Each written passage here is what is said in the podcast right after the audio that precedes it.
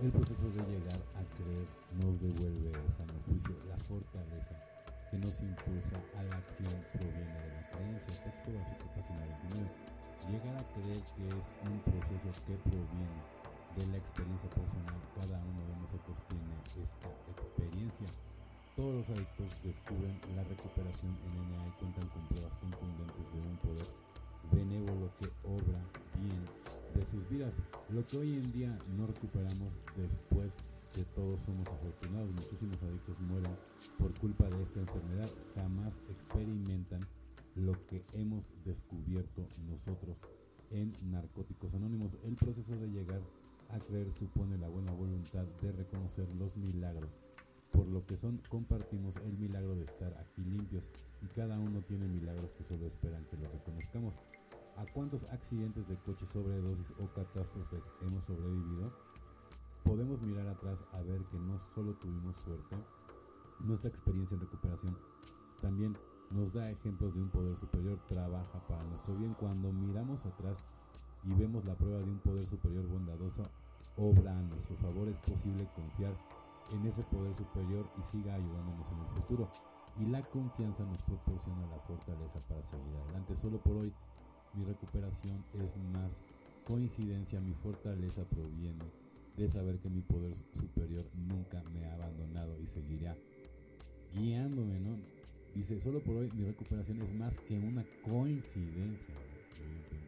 Mi fortaleza proviene de saber que mi poder superior, en mi caso es Dios, nunca me ha abandonado, ¿no? Y seguirá guiándome, ¿no? Ese es el proceso de llegar a creer, ¿no? En el poder superior, ¿no? Y sobre todo tener la buena voluntad para reconocer los milagros por lo, por lo que son, ¿no? O sea, y cuando compartimos ese milagro, por ejemplo, de estar limpio, ¿no? Pues es, lo mejor, ¿no?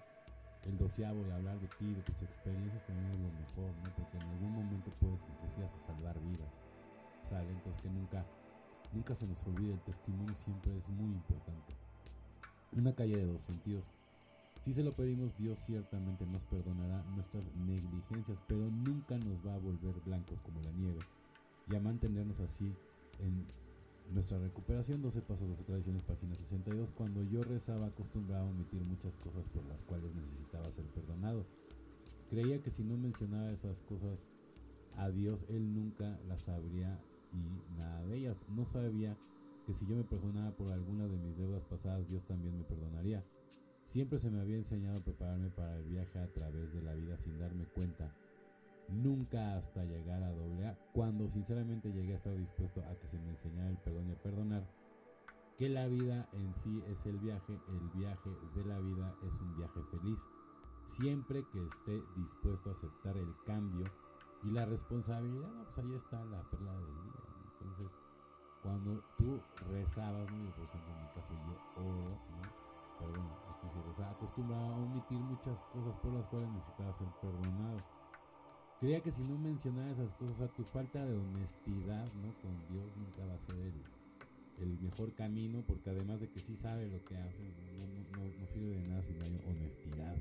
Y como lo hemos estado hablando, ponchando el ego, ¿no? Y no sabía que si yo me perdonaba por alguna de mis deudas pasadas, Dios también, ¿no? Evidentemente, ¿no? Entonces, es muy importante enseñarte a prepararte a través del viaje de la vida, ¿no?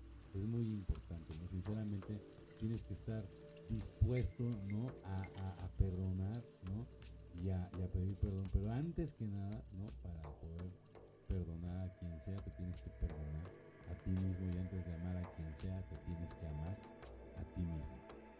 Bueno, compañeros y compañeras de Justin Case, mi nombre es el compañero anónimo. Deseo que tengan una excelente tarde como yo la voy a tener. Felices 24 y nos vemos muy, pero muy pronto.